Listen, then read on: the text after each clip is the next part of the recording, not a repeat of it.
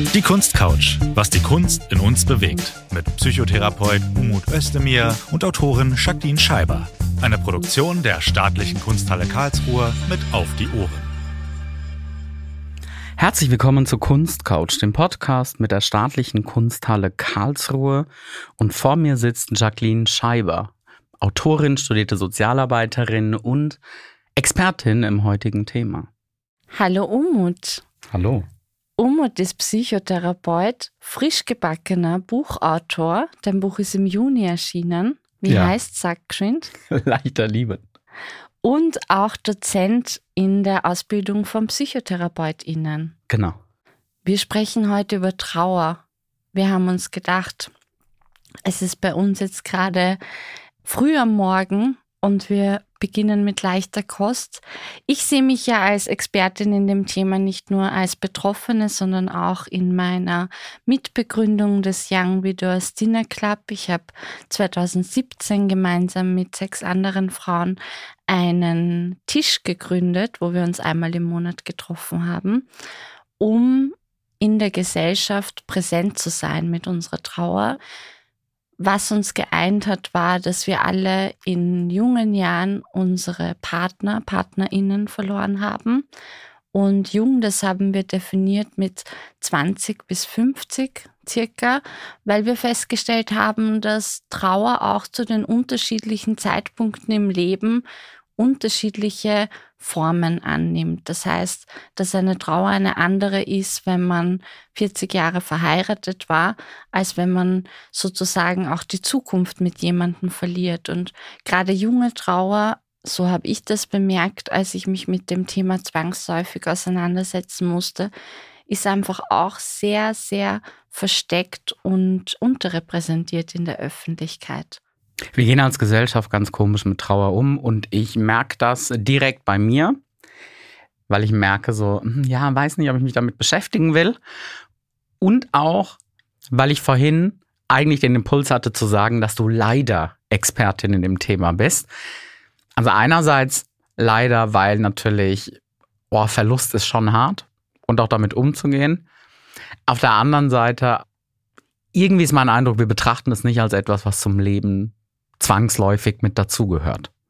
Und das ist der springende Punkt. Wir haben einfach auch im Zuge der geschichtlichen Entwicklung verlernt, mit dem Tod umzugehen, haben Bräuche und Traditionen ausschleichen lassen, vor allem jetzt in der mitteleuropäischen Kultur kommt mir vor. Und trotzdem passiert's und dann sind Leute vor extreme Herausforderungen gestellt, wenn sie dann mit dem Tod konfrontiert werden, weil er per se nicht mehr stattfindet. Man kennt das ja, dass man früher Rituale gemacht hat in Österreich, ich weiß nicht, wie es in Deutschland auch ist, gab es schon auch sowas wie Totenschau und dann hat man eine Woche lang und Das schüttelt mich.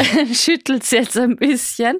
Aber ich glaube schon, dass es wichtig ist. Und so morbide wie es ist, finde ich es sehr, sehr wichtig, den Tod auch als einen Teil dieses Lebens zu betrachten. Absolut. Glaubst du, das hat sich verändert, weil in Mitteleuropa oder Westeuropa m, von der Großfamilie es hinging zur Kleinfamilie und dass man da vielleicht gar nicht mehr so den Kontakt hatte, weil man nicht x Generationen in einem Haus oder auf einem Hof oder so zusammenlebt und es dann quasi gar nicht mitkriegt? Das ist sicher ein spannender Punkt. Ich glaube, der ist auch ein Teil davon. Ich habe vor allem den Eindruck, dass es damit zu tun hat, dass wir gelernt haben und wir haben ja auch schon in einer früheren Folge über diese Weltkrisen gesprochen, dass wir dadurch, dass wir sozusagen auch ständig Informationen über Erschütterungen der Welt zur Verfügung haben, auch gelernt haben, alles Negative irgendwie fernzuhalten. Wir sprechen dann so ein bisschen von Toxic Positivity, also Mhm. auch ganz, ganz dringlich alles Böse wegzuignorieren und zu vermeiden. Und das halte ich für ein Problem. Ja, und auch diese, also jetzt interpretiere ich natürlich, ne, aber dass du sagst, das Negative, das Böse, weil ich halt dran denken muss, so, ich glaube, meine erste Trauererinnerung, nee, das ist nicht die erste, okay, aber es ist einer meiner Großväter, der verstorben ist. Und so absurd das klingt, wir uns alle gewünscht haben, dass er stirbt, bevor meine Oma stirbt, weil er, ich meine, zu dem Zeitpunkt bestimmt 14, 15 Jahre bettlägerig war und meine Oma in der Türkei ihn gepflegt hat. Und deswegen wir halt schon so alle irgendwie so dachten, das wäre halt schwierig für diesen armen Mann, wenn meine Oma früher sterben würde als er. Wer kümmert sich dann um ihn? Also manchmal, in manchen Fällen ist vielleicht der Tod ja auch eine Erlösung, also beendet vielleicht auch so einen Leidensweg und Schmerz und alles. Und da ist natürlich schon so, wo man sich vielleicht denkt, ey, zum Glück musste die Person dann nicht noch mehr leiden. Auf jeden Fall. Ich habe auch in den Gesprächen sehr viele junge sogenannte WitwerInnen kennengelernt. Und wir haben uns oft so die Frage gestellt, was ist schlimmer? Also ein plötzlicher Todesfall oder das Wissen mit einer Erkrankung, die eine Todesfolge haben wird, früher oder später. Und am Ende des Tages ist es ganz absurd, weil wir so drauf gekommen sind.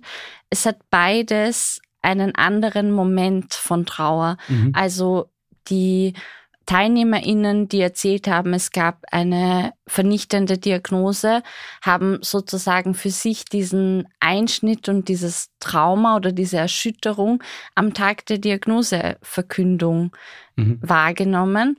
Und für die, die es halt plötzlich kam, war es dieser Ruckelmoment, wo sich das Leben gewendet hat.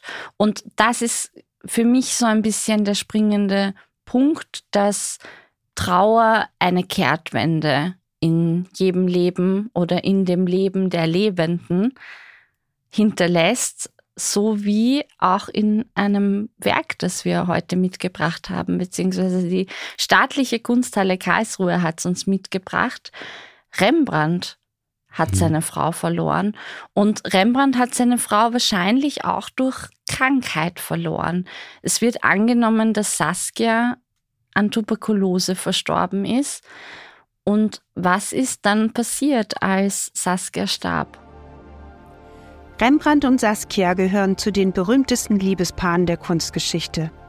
Sie lernten sich 1633 in Amsterdam kennen, als Rembrandt ein aufstrebender junger Künstler war. Es muss Liebe auf den ersten Blick gewesen sein, denn bereits nach wenigen Wochen gaben sie sich das Eheversprechen. Sie war 21 und er 27 Jahre alt. Saskia kam aus einer wohlhabenden Familie in Friesland. Ihr Vater war Bürgermeister der dortigen Hauptstadt Leeuwarden. 1634 war das Hochzeitsfest mit einem bunt gemischten Kreis aus dem Fußhu der Kunstwelt und der oberen Gesellschaftsschicht. Man könnte sagen, es war eine Society-Hochzeit, wie sie heute sicherlich auf der Titelseite von Promi-Magazinen zu finden wäre. In den ersten Ehejahren war Rembrandt der erfolgreichste, angesagteste Maler Amsterdams. Saskia hatte viel Geld in die Ehe gebracht und 1639 kauften beide ein großes Haus in der Jodenbreestraat. Dort fanden Atelier, Geschäft, Unterkünfte für Lehrlinge, die wachsende Kunstsammlung und auch die Familie Platz. Dieses beeindruckende Haus ist noch heute erhalten und als Rembrandt-Haus ein bedeutendes Museum für das Werk des Künstlers.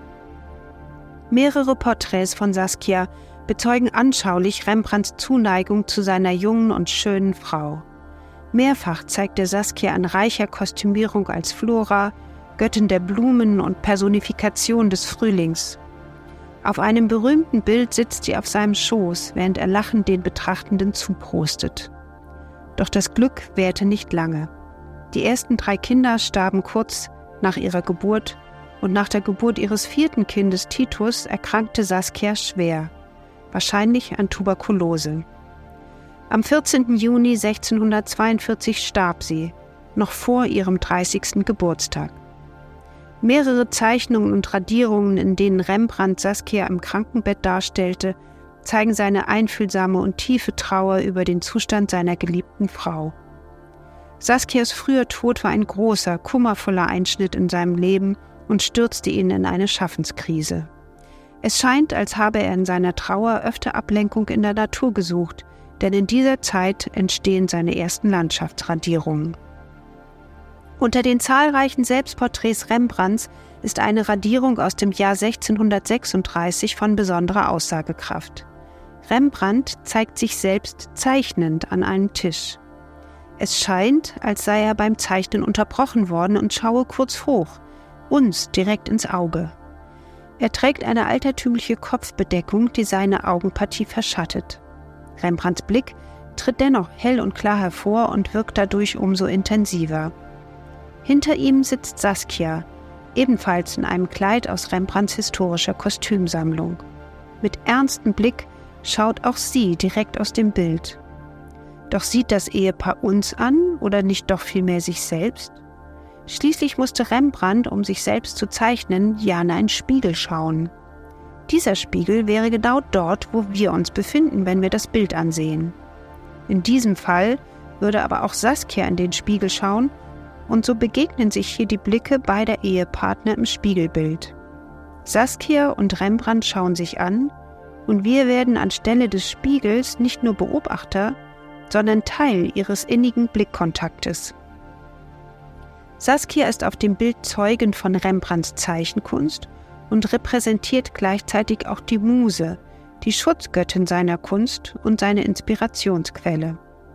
Zur Zeit der Entstehung dieses ungewöhnlichen Werks galt die Liebe als Quelle künstlerischer Inspiration. Niederländisch sprach man von Liefde baart Kunst. Liebe erschafft Kunst.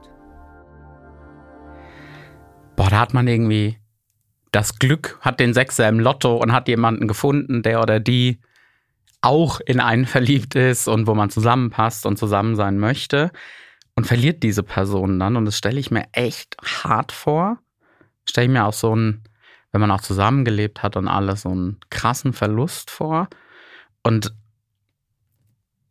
ich glaube, dass ich auch denken würde, das ist ja richtig scheiße, wenn man dann irgendwo ist und alles erinnert mich ja auch an diese Person. Hm. Also die beiden haben natürlich zusammengelebt, war seine Frau. Und da dann irgendwie immer all das zu sehen, da stand sie. Es riecht noch nach ihr, die ersten Tage. Da sind ihre Klamotten. Also, das stelle ich mir richtig, richtig hart vor. Ich kann total nachvollziehen, dass Menschen da in tiefster Trauer, Verzweiflung, sonst was sind. Und sich wahrscheinlich auch erstmal fragen, so, wie soll das jetzt eigentlich funktionieren, weiterzuleben? Also wie soll ich meinen Alltag oder mein Leben weiterleben? Anders. Warum nimmt die Welt nicht Rücksicht auf mich? Mhm. Dieses Gefühl kann ich total gut nachvollziehen. So dieser unfassbare Wunsch danach, dass auch die Welt stehen bleibt. Und spannend finde ich zum Beispiel, das ist ja ein Bild, das 1636 entstanden ist. Und 1636 war das relativ ungewöhnlich, dass Menschen aus Liebe geheiratet haben. Die Vermutung steht nahe, dass Rembrandt und Saskia aus Liebe geheiratet haben, weil sie viel besser gestellt war gesellschaftlich und auch, weil er zehn Jahre danach einfach nicht mehr gemalt hat. Und ich finde, das ist ein sehr, sehr langer Leidensweg dafür, um zu sagen, meine Welt steht jetzt still, meine Leidenschaft steht jetzt still, mein Schaffen steht still. Oh Mann, ich will es nicht ansprechen. Ich vermeide es die ganze Zeit, aber wir kommen ja nicht drum rum. Du kennst das ja. Ja, ich kenne das. Und ich kenne auch diesen Stillstand, nachdem mein Partner verstorben ist. Das war ein plötzlicher Todesfall. Und ich habe so gemerkt, nach ein paar Wochen, spätestens nach sechs bis acht Wochen, mhm. haben mich schon ganz viele Leute gefragt, wann gehst du wieder arbeiten? Möchtest du nicht wieder an die Uni kommen? Ich habe sozusagen alles pausiert und es kam mir so absurd vor. Und das Einzige, was mir wirklich Trost gespendet hat, war, als ich mich mit anderen Betroffenen ausgetauscht habe, die auch gesagt haben, zwei Monate, das ist total akut. Und auch diese Zeitwahrnehmung mal einzuordnen und zu sagen, also aus heutiger Sicht würde ich sagen, bei so einem Verlust, wenn dein Partner stirbt, und bei mir war es ja auch eine sehr traumatische Erfahrung, weil ich bin neben ihm aufgewacht und er war nicht oh mehr am Leben. Und nach so einem Verlust ist das ganze erste Jahr, das zweite Jahr akut. Du musst auch erstmal die ersten Geburtstage, mhm. das erste Weihnachten, den ersten Todestag bewältigen. Mhm. Und für mich war es zum Beispiel auch sehr, sehr wichtig, dass diese Daten eine Bedeutung hatten und dass ich mit diesen Daten auch Rituale oder große Gesten verbinden konnte. Absolut, absolut. Das ist ja etwas, was alle Menschen für sich selbst entscheiden sollten, wie sie umgehen möchten mit diesen Tagen. Manche feiern die Geburtstage, verbringen die Todestage aber alleine. Andere feiern die Todestage als so eine Art, wir feiern, dass die Person überhaupt gelebt hat. Und für wieder andere ist vielleicht wirklich Weihnachten oder so auch wichtiger, weil die Familienzusammenkunft ihnen wichtig war. Ich weiß nicht, ob man richtig oder falsch trauern kann. Nein. Genau, ich glaube es nämlich auch nicht. Alle trauern unterschiedlich. Ich glaube aber, dass es schon ein Stück weit wichtig sein kann, sich Zeit zu lassen, zu geben und so zu trauern, wie man selber halt trauert. Und das ist schwierig, weil es gibt ja Ideen von Trauer, es gibt auch Ideen von, wie Trauer auszusehen hat. Und mein wichtigster Punkt ist, jede Trauer ist so unterschiedlich. Du musst sozusagen eigentlich das Rad für dich selber neu erfinden, weil so individuell wie deine Beziehung zu der Person war, die du verlierst, so individuell ist die Beziehung zu der Person, die du verloren hast. Und deswegen kann man sich da auch nicht an vorgefährt. Also ich kann mich erinnern, ich habe mir gedacht, jetzt kaufe ich eine Staffelei und dann male ich traurige Bilder. So, ich wäre vielleicht auch fast in die Sammlung der staatlichen Kunsthalle gekommen, wenn das mehr Erfolg gehabt hätte.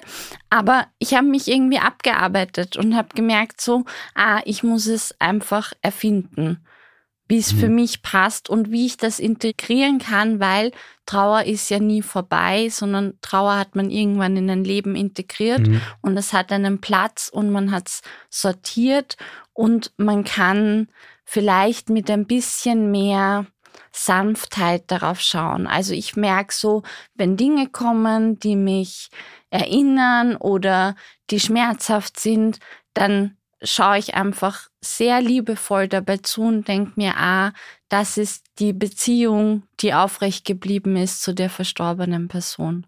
Wie lange ist denn das jetzt bei dir her? Das wird jetzt im Sommer sieben Jahre. Und man sagt ja so, der Schmerz wird nicht weniger, man geht nur besser oder anders damit um. Ja, auf jeden Fall. Also ich glaube auch, es wächst halt so ganz viel Leben drumherum. Und ich zitiere sie jedes Mal etwas, was die Franziska Hayden gesagt hat, die den Young Widows Dinner Club heute noch organisiert. Und sie hat gesagt, gute Dinge passieren trotzdem. Ja, und das negiert einerseits nicht, dass schlimme Dinge passieren. Und wir haben auch immer gesagt, so, es muss nicht alles einen Sinn haben und es muss nicht einen Grund haben. Ich hätte extrem gut auf diese Erfahrung verzichten können. Ich hätte auch gern meine Lebensweisheiten aus irgendeinem Backpacker-Urlaub gezogen. Aber trotzdem kann sich noch Leben drumherum tummeln. Absolut, glaube ich auch. Aber ich kann total verstehen, dass man vielleicht die Hoffnung verliert. Dass man erstmal für eine Zeit so denkt, nee, das wird auf gar keinen Fall mehr so. Boah, das ist natürlich richtig, richtig fies, dass ich da Unterschiede mache. Ich stelle es mir krasser vor, wenn man sein Kind verliert. Mhm. Das klingt paradox, aber ich sage auch ganz oft, ich hoffe, eure, deine, ihre, je nach Kontext, Eltern sterben zeitlich, bevor ihr sterbt. Dass einfach kein Elternteil sein Kind begraben muss.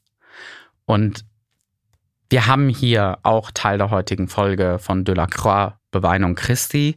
Und ich bin muslimisch erzogen, ich bin Atheist, ich glaube nicht und so. Aber das ist immer diese Darstellung der Mutter, die ihren Sohn verloren hat. Denn das ist das ja erstmal, Beweinung Christi. Das ist eine Mutter, die ihren Sohn verloren hat, der erwachsen ist, für den man Vorstellungen hatte, sich wahrscheinlich überlegt hat, ah, so und so wird vielleicht sein Leben ablaufen. Heißt der große Messias?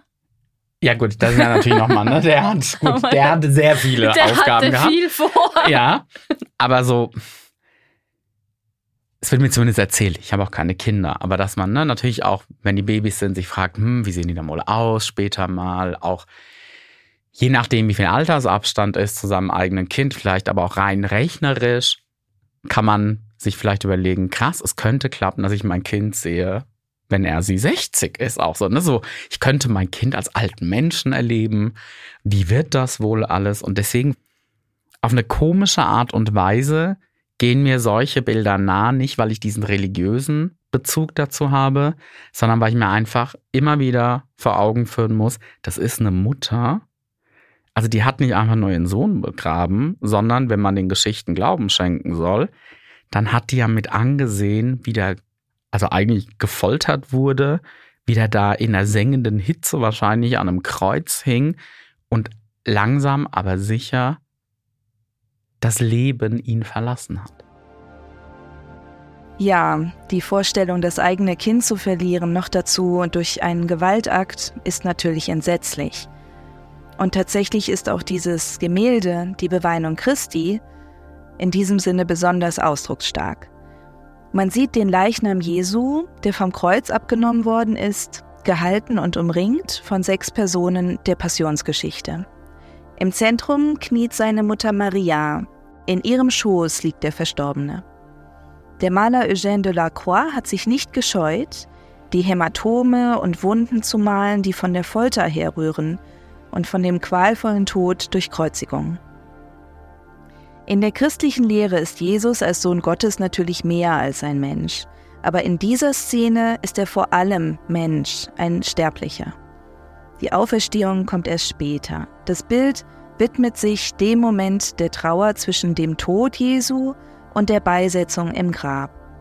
Links sieht man daher schon einen Sarkophagdeckel und im Grunde blicken wir aus der Grabeshöhle heraus auf das Geschehen.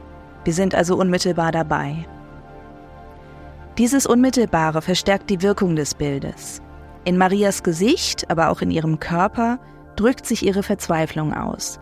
Sie breitet die Arme aus, was die Haltung am Kreuz in Erinnerung ruft, so als würde sie das Martyrium ihres Sohnes am eigenen Leib nachempfinden. Sie ist also nicht idealisiert als demütig gefasste Person oder sogar religiös entrückt, wie das andere Künstler zu anderen Zeiten betont hätten, sondern es geht um ihren irdischen Verlustschmerz. Man spricht daher auch von der Schmerzensmutter. In den 1850er Jahren, als Eugène Delacroix dieses Bild malte, also zwei Generationen nach der Französischen Revolution, hatte die christliche Heilsgeschichte ihre selbstverständliche Geltung eingebüßt. Im Volksglauben zeigten sich Risse.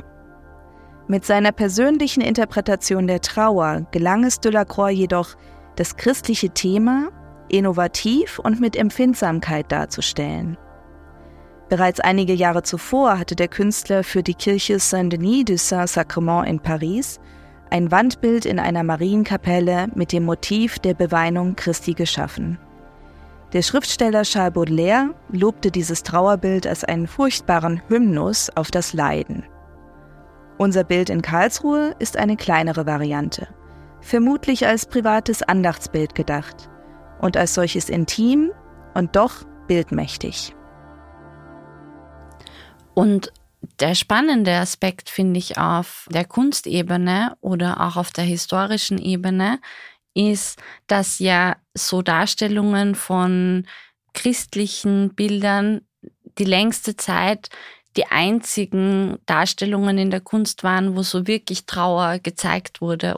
Also wir haben ja auch gehört in der Recherche und im Austausch mit der staatlichen Kunsthalle Karlsruhe, dass das die längste Zeit der Ort war, wo man so ein bisschen was von Trauer zeigen konnte, wenn in diesen Szenen von Maria, die ihren Sohn verliert oder wo irgendwie auch dieser religiöse Aspekt mitspielt, wo sich bei mir übrigens total viel Widerstand aufmacht, weil ich habe meine Bachelorarbeit damals in der sozialen Arbeit über Trauer geschrieben und wollte mir auch so ein bisschen mhm. anschauen, wie sind die Angebote für Trauernde und stand damals, also ist jetzt auch schon ein paar Jahre her, gab es in Österreich keine Form von Trauerbegleitung, die nicht religiös geprägt war. Mhm. Also die nicht eine Glaubensgemeinschaft im Hintergrund hatte, die sozusagen Trauerbegleitung angeboten hat. Und das finde ich problematisch.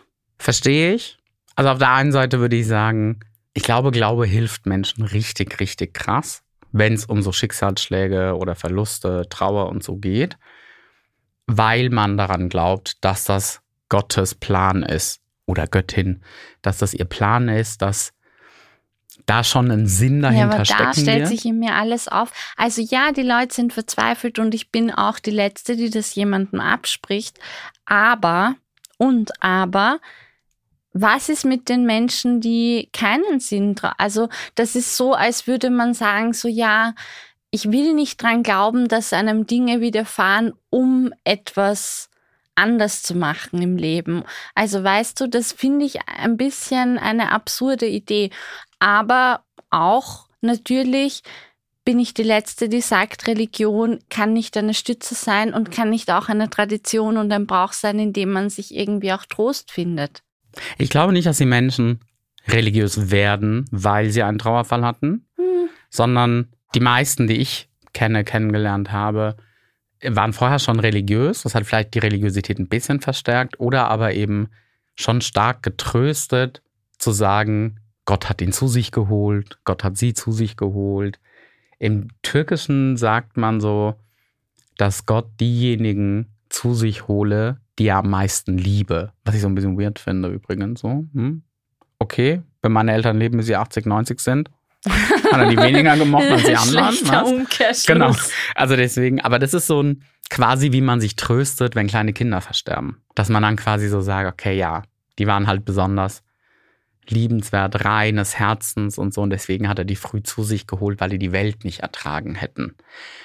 Kann ich absolut nachvollziehen, dass es tröstet, keine Frage. Kann ich absolut nachvollziehen, aber gleichzeitig wenn es halt keine Trauerbegleitung gibt, die nicht religiös geprägt ist, was machen dann die, die an etwas anderes glauben oder gar nicht glauben? Ja, und das, was finde ich ganz schön ist an Trauer, dass die auch immer wieder die Möglichkeit zum magischen Denken freisetzt. Also es gibt ja auch dieses Buch The Year of Magical Thinking. Mir fällt jetzt die Autorin nicht ein.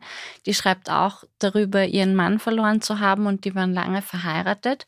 Und damit konnte ich total viel anfangen. Ich habe es erst viel, viel später gelesen, aber ich habe das auch bemerkt, so wenn man an so eine existenzielle Grenze kommt. Und das ist es ja, man kommt an einen Punkt, wo man sich mit der Existenz auseinandersetzen muss, entwickelt man automatisch eine Offenheit für magisches Denken, so wie mhm. Kinder das ja auch machen. Man erklärt sich Dinge, man sagt, oh, dieser Vogel, der mich jeden Tag besuchen kommt, der hat was mit meiner verstorbenen Person zu tun. Man sieht Zeichen oder man, man hat eine andere Aufmerksamkeit für Dinge. Und das finde ich eigentlich was sehr Tröstliches und was sehr Schönes und was sehr Begrüßenswertes. Oder was sagt der Psychotherapeut dazu? Ich wundere mich, weil ich mich frage, wo ist der Unterschied zur Religion? Ich finde, es ist nicht an so strenge Regeln. Ich bin halt auch einfach kein Fan von Religion. Also ich respektiere jede Religion und jeden Glauben, aber für mich ganz, ganz privat und persönlich tue ich mir einfach so schwer, glaube ich, mit der Moral von Religion. Und magisches Denken hat keine Moral. Wie gesagt, auch beim magischen Denken kann ich voll verstehen, dass es tröstet. Ich würde ja sagen, rein psychologisch, das ist natürlich so ein Aufmerksamkeitsbias und auch so ein Erklärungsding, was man sich dann zurechtlegt. Ich glaube halt, um ehrlich zu sein, ist dann einfach vorbei. Dann ist schwarz. Ist vorbei. Man kriegt nichts mehr mit. Also, wenn ich jetzt sterbe. Ähm, ich kriege nichts mehr mit. Das war's. Und dann werde ich halt wieder in meine Atome zerlegt. Und das kann ja auch was Tröstendes haben, weil daraus wird ja auch wieder was. Also so war meine Auffassung schon auch. Die hat sich aber geändert. Und ich war ja nicht nur mit dem Tod meines Partners konfrontiert, sondern in den darauffolgenden zwei Jahren sind noch zwei Personen in meinem nahen Umfeld gestorben. Meine allererste Schulfreundin und langjährigste Freundin ist erkrankt an einem Tumor und ich war tatsächlich auch in der Arbeit mit dem Tod eines Kindes konfrontiert. Und also diese drei Punkte, ich hatte so das Gefühl, jetzt steht der Tod überall. Mhm. Der stand in meiner Freundschaft, der stand in meiner Liebe und der stand in meinem Beruf. Und ich konnte ihm nicht mehr entkommen. Und an manchen Stellen habe ich mich auch gefragt, okay, aber ab wann wird es sozusagen kritisch? Also wo ist der Punkt, wo man sich auch Sorgen machen muss um jemanden, der trauert? Wir haben hier ein Bild auch von Charles. Charles Coté. Danke. Dafür haben wir ihn Französisch lernen lassen. Ein Gemälde von Trauer und das ist wirklich eine sehr klassische Trauerszene, wobei sie für die Kunst nicht klassisch ist.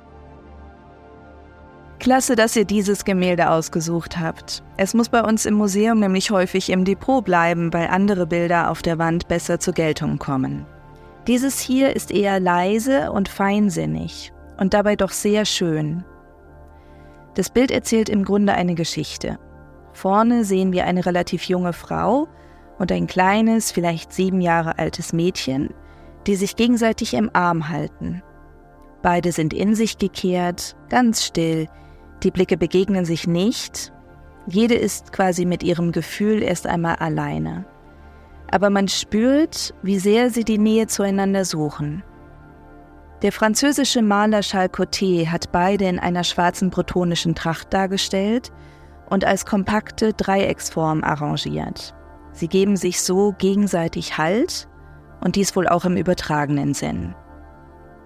Hinter ihnen weitet sich die Szene und man sieht eine raue Küstenlandschaft mit ausfahrenden oder ankommenden Fischerbooten.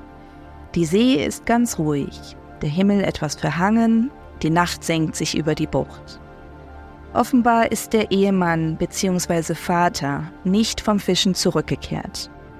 Die Gewässer rund um die Inseln des Finisterre, wo das Bild entstanden ist, gelten als gefährlich und wurden für viele Fischer zum Grab. Das Gemälde steht am Anfang einer langen Werkreihe zum Thema Trauer. Der als feinfühlig beschriebene Maler Charles Coté hat hier weniger eine konkrete Familie dargestellt, als vielmehr ein Sinnbild geschaffen für Trauer im Allgemeinen. Die verschiedenen Bildebenen thematisieren all das, was zur Trauer dazugehört. Den Tod, das Leben, die Zuneigung, die Einsamkeit, die Drastik aber auch die Gefasstheit und Stärke. Religiosität spielt hier übrigens eine eher untergeordnete Rolle.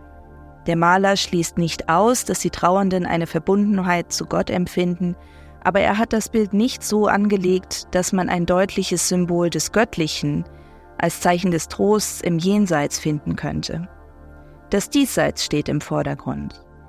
Wenn die Hinterbliebenen auch nicht wehklagen, so wird doch deutlich, wie beschwerlich das Leben für die kleine Fischerfamilie fortan sein wird. Das Bild ist im besten Sinne anrührend, ohne jeglichen Kitsch, und diese feine Balance macht es zu etwas Besonderem. Und jetzt freue ich mich auf deine Expertise dazu, wann man sich eigentlich Sorgen machen sollte. Also erstmal zu dem Werk muss ich sagen, das gefällt mir am besten von dem, was wir heute da haben. Oder was in dieser Folge Teil ist. Ich finde es sehr authentisch. Es ist authentisch. Ich finde das Blau total beruhigend. Also bei der Beweinung Christi, klar, da tragen die Leute, weil der Hintergrund, die sollen sich halt vom Hintergrund abheben und so wahrscheinlich. Deswegen ist es so rot. Aber es ist halt so ein. Kunsthistoriker um und Özdemir genau. strikes again. Aber dieses Blaue ist so irgendwie beruhigend und es ist so ein. Es hat so eine stille Trauer. Und ich glaube, dass mich das deshalb anspricht. Komme wir später noch dazu, zu diesen kulturellen Sachen, warum mich das auch anspricht. Ab wann man sich Gedanken machen sollte, ist unterschiedlich. Im Türkischen sagt man, man stirbt nicht mit den Verstorbenen. Mhm. Also das eigene Leben muss trotzdem irgendwie weitergehen. Ich würde mir bei extremen Formen Gedanken machen, ne? wenn jemand plötzlich tagelang nichts mehr isst. Dass es schwierig ist, was runterzukriegen. Völlig verständlich. Aber wenn jemand tagelang nichts mehr isst, sich völlig selbst aufgibt, das ist natürlich was, wo man sich Gedanken machen kann. Da gibt es harte fachliche Diskussionen. Wir haben Diagnosen in dem Bereich, die wir vergeben können. Mhm. Und mittlerweile, je nach Quelle, die man sich anschaut, wenn jemand noch zwölf Monate nach dem Todesfall trauert. Was auch schon wieder, finde ich, sehr, sehr begrenzt ist. Ja, absolut. Das wurde auch immer weiter runtergekürzt über die Jahre. Deswegen gibt es also krasse Diskussionen. Also ganz ehrlich, ich persönlich würde es am Ausmaß der Trauer ausmachen. Wenn jemand nach einem Jahr nicht arbeiten gehen kann, wenn jemand nach einem Jahr sich nicht im Freundeskreis treffen kann, nicht an Geburtstagen teilnehmen kann, weil man sich immer zum Beispiel auch schuldig fühlt. Es kann ja auch sein, je nachdem, was es war, Survivors Guilt. Warum habe ich überlebt, aber die andere Person nicht? Also da würde ich mir ehrlich gesagt auch ein Stück weit Gedanken machen, wenn es irgendjemanden in meinem persönlichen Umfeld betreffen würde. Die zwei Frauen, die wir auf dem Bild sehen von Charles Coté. Ich lasse dich jetzt immer alle Namen der Künstler aussprechen. Die zwei Frauen, man weiß nicht genau, ob sie Schwestern sind oder Mutter und Tochter, aber was ich mir sofort gedacht habe, als ich das Bild gesehen habe, war, wie oft mich Leute dann später gefragt haben, wie gehe ich eigentlich mit trauernden Personen um, was hättest du dir gewünscht?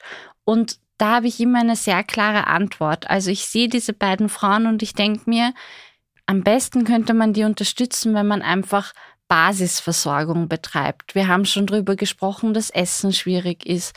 Ich finde es ganz schön, wenn Leute Essen vorbeibringen konkrete Angebote setzen. Das heißt, sagen, magst du dich heute um 15 Uhr für einen Spaziergang treffen? Schreib nur Ja oder Nein, Ort das und das. Und wenn du Nein schreibst, frage ich dich in einer Woche wieder. Oder dass man nicht sagt, meld dich, wenn du was brauchst, sondern immer wieder halt auch aktiv den eigenen Ressourcen entsprechend, weil ich finde, das ist halt so tückisch, habe ich auch erlebt, dass Leute kurz nach einem Trauerfall total alle Ressourcen auffahren und irgendwie Tag und Nacht beiseite stehen wollen und dann flacht das mhm. komplett ab nach zwei, drei Wochen natürlich, weil das Leben der anderen läuft weiter und da wäre es mir zum Beispiel als Trauernde oder vielleicht auch diesen beiden Frauen als Trauernde viel, viel besser gegangen, wenn Personen dafür nur einmal alle zehn Tage sich eine Stunde Zeit nehmen und dafür dann aber da sind und auch einen langen Atem haben, um da zu sein und zu begleiten. Und ich möchte allen Menschen mitgeben, die in ihrem Umfeld jemanden haben, der von Trauer betroffen ist, dass sie sich im allerersten Schritt darüber bewusst machen, was kann ich geben, was ist realistisch, wie sind meine Ressourcen und was halte ich selber aus.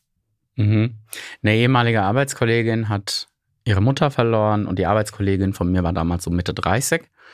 Und ich finde es total spannend, dass sie irgendwann dann so gesagt hat, boah, ich habe die Schnauze voll davon, wenn das Thema auf meine Mutter kommt, dass Menschen verstummen, peinlich berührt sind und dann das Thema gewechselt wird. Man darf nicht über Trauer reden in Deutschland, hat sie so gemeint. Und irgendwie stimmt das. Das ist so ein fast schon Tabuthema.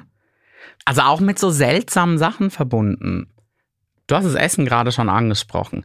Also ich wurde so erzogen, das ist halt türkische Kultur, wenn irgendjemand einen Trauerfall in der Familie hat, dann kocht man als Nachbarschaft und bringt den Essen und es tagelang weil die einfach anderes zu tun haben, als zu kochen und sich um sich zu kümmern quasi. Die leiden halt.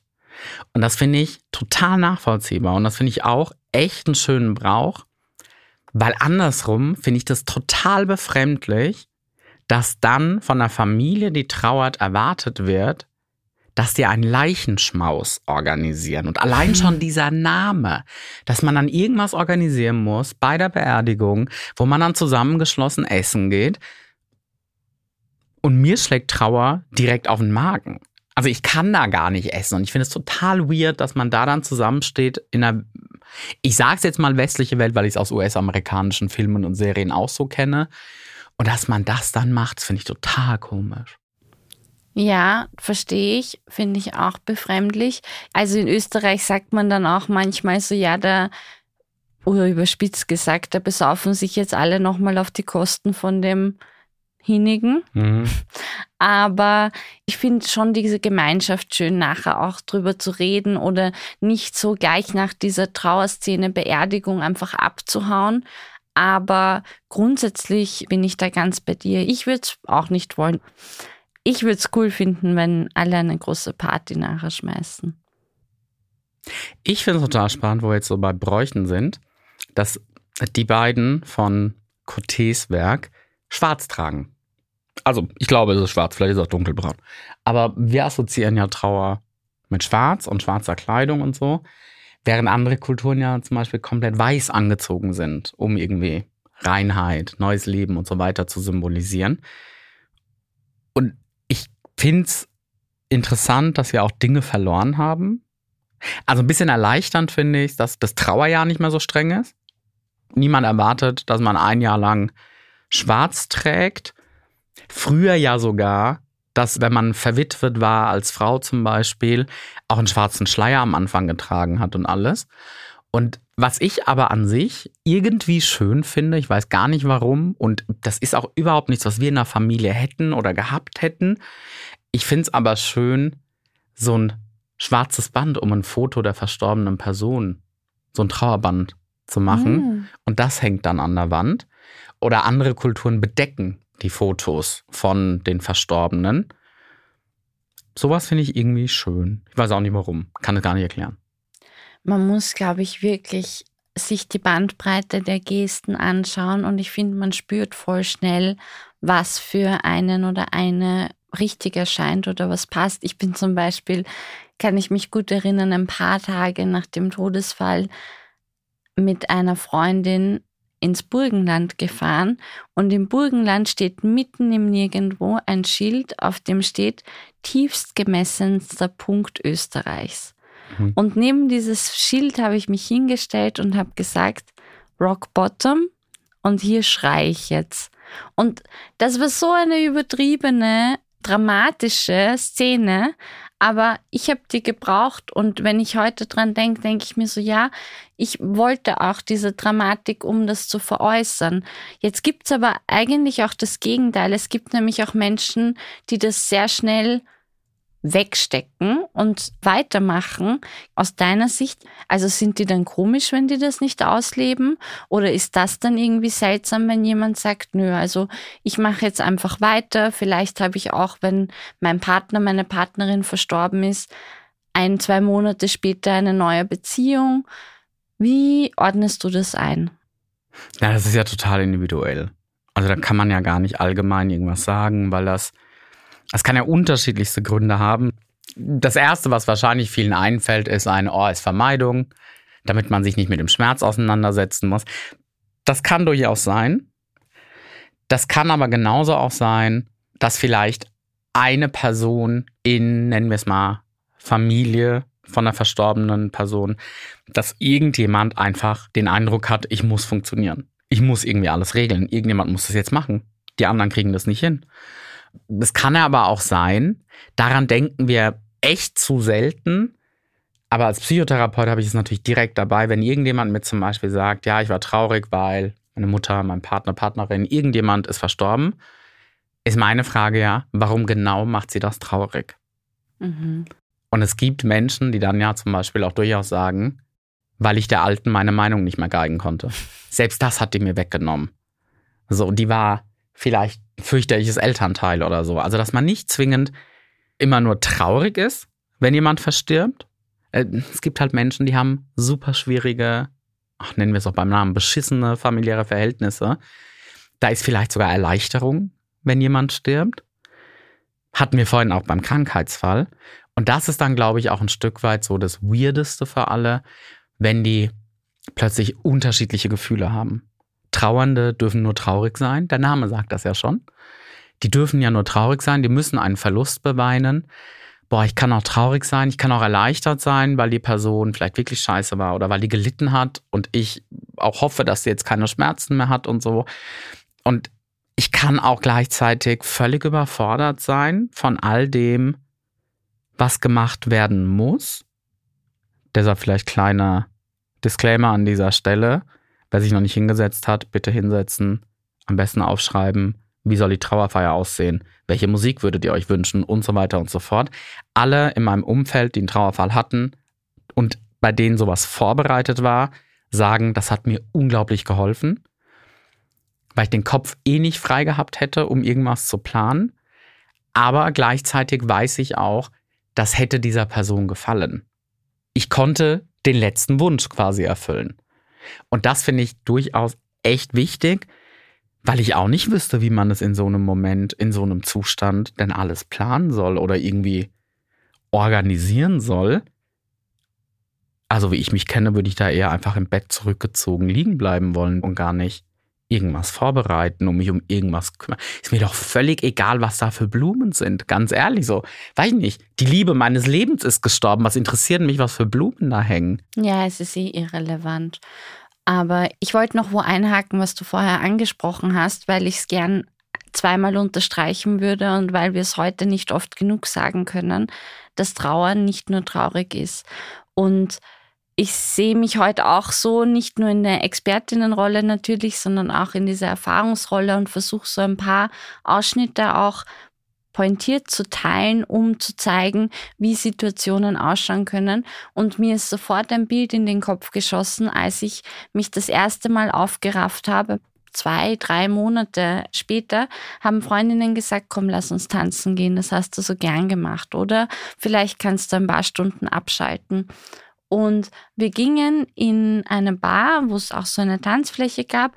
Und es hat mich alles gekostet, mich anzuziehen, herzurichten, dorthin zu gehen. Und ich stand an der Bar und hinter mir standen zwei Frauen. Und zu dem Zeitpunkt war ich schon in der Presse oder war auch schon ein bisschen bekannter. Und die eine hat zur anderen gesagt, was ist mit dir? Mhm. Anscheinend trauert sie ja gar nicht so die geht doch jetzt einfach feiern. Und das ist ja alles eine große Show, diese Dramatik. Und das ist so arg, weil ich habe mir gedacht, und das knüpft an einen Punkt an, den du auch so schön rausgestrichen hast. Niemand weiß, in welchen Schuhen du stehst, ja. weil es so eine individuelle Erfahrung ist.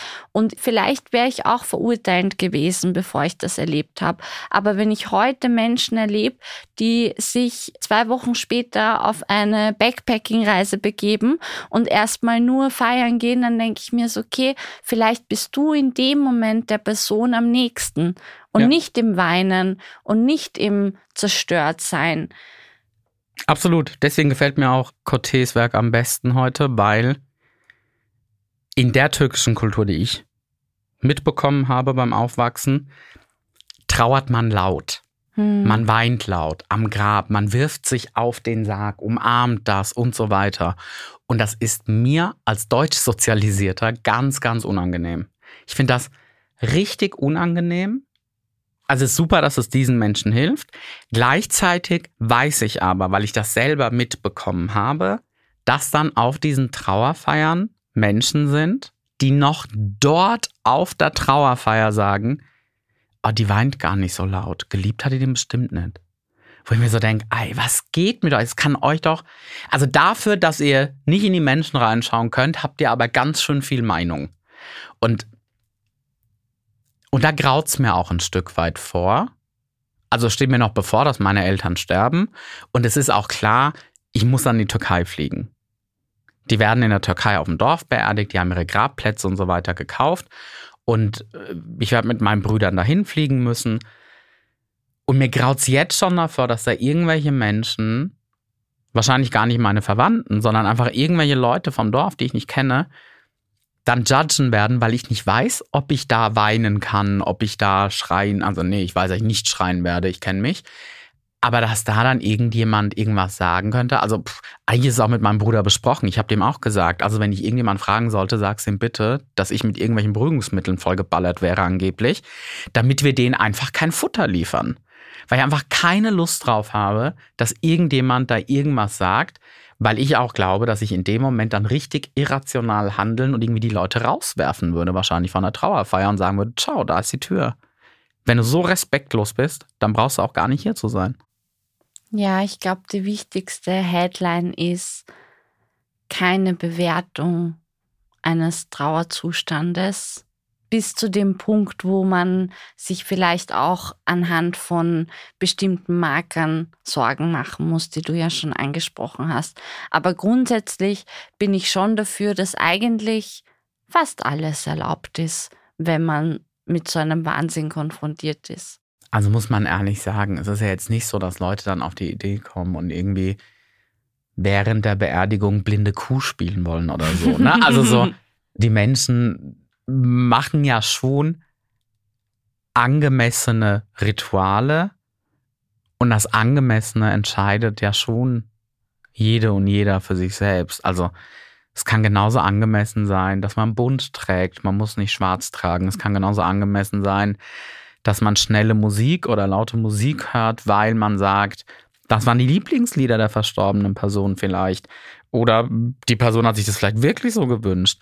Also ja, dass man die Menschen doch einfach trauern lässt, dass man der Trauer auch Raum gibt, dass man darüber reden darf, weil das Leben besteht halt nicht nur aus Spaß. Es hat auch traurige Elemente und die gehören genauso zum Leben dazu und die machen vielleicht das Leben auch in ihrer Gesamtsumme aus. Das ist ein urschöner Schlusssatz eigentlich.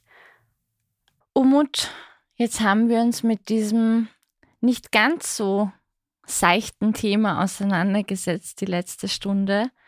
Und damit wir nicht traurig aus diesem Raum gehen müssen, würden wir uns total freuen, wenn ihr diesen Podcast mit fünf Sternen bewertet, wenn ihr uns abonniert und wenn ihr ganz vielen Leuten davon erzählt, weil wir schon glauben, dass die Themen, die wir auf den Tisch bringen und die wir miteinander verhandeln, einen Mehrwert bieten und von vielen Menschen gehört werden sollten. Bis zum nächsten Mal. Tschüss.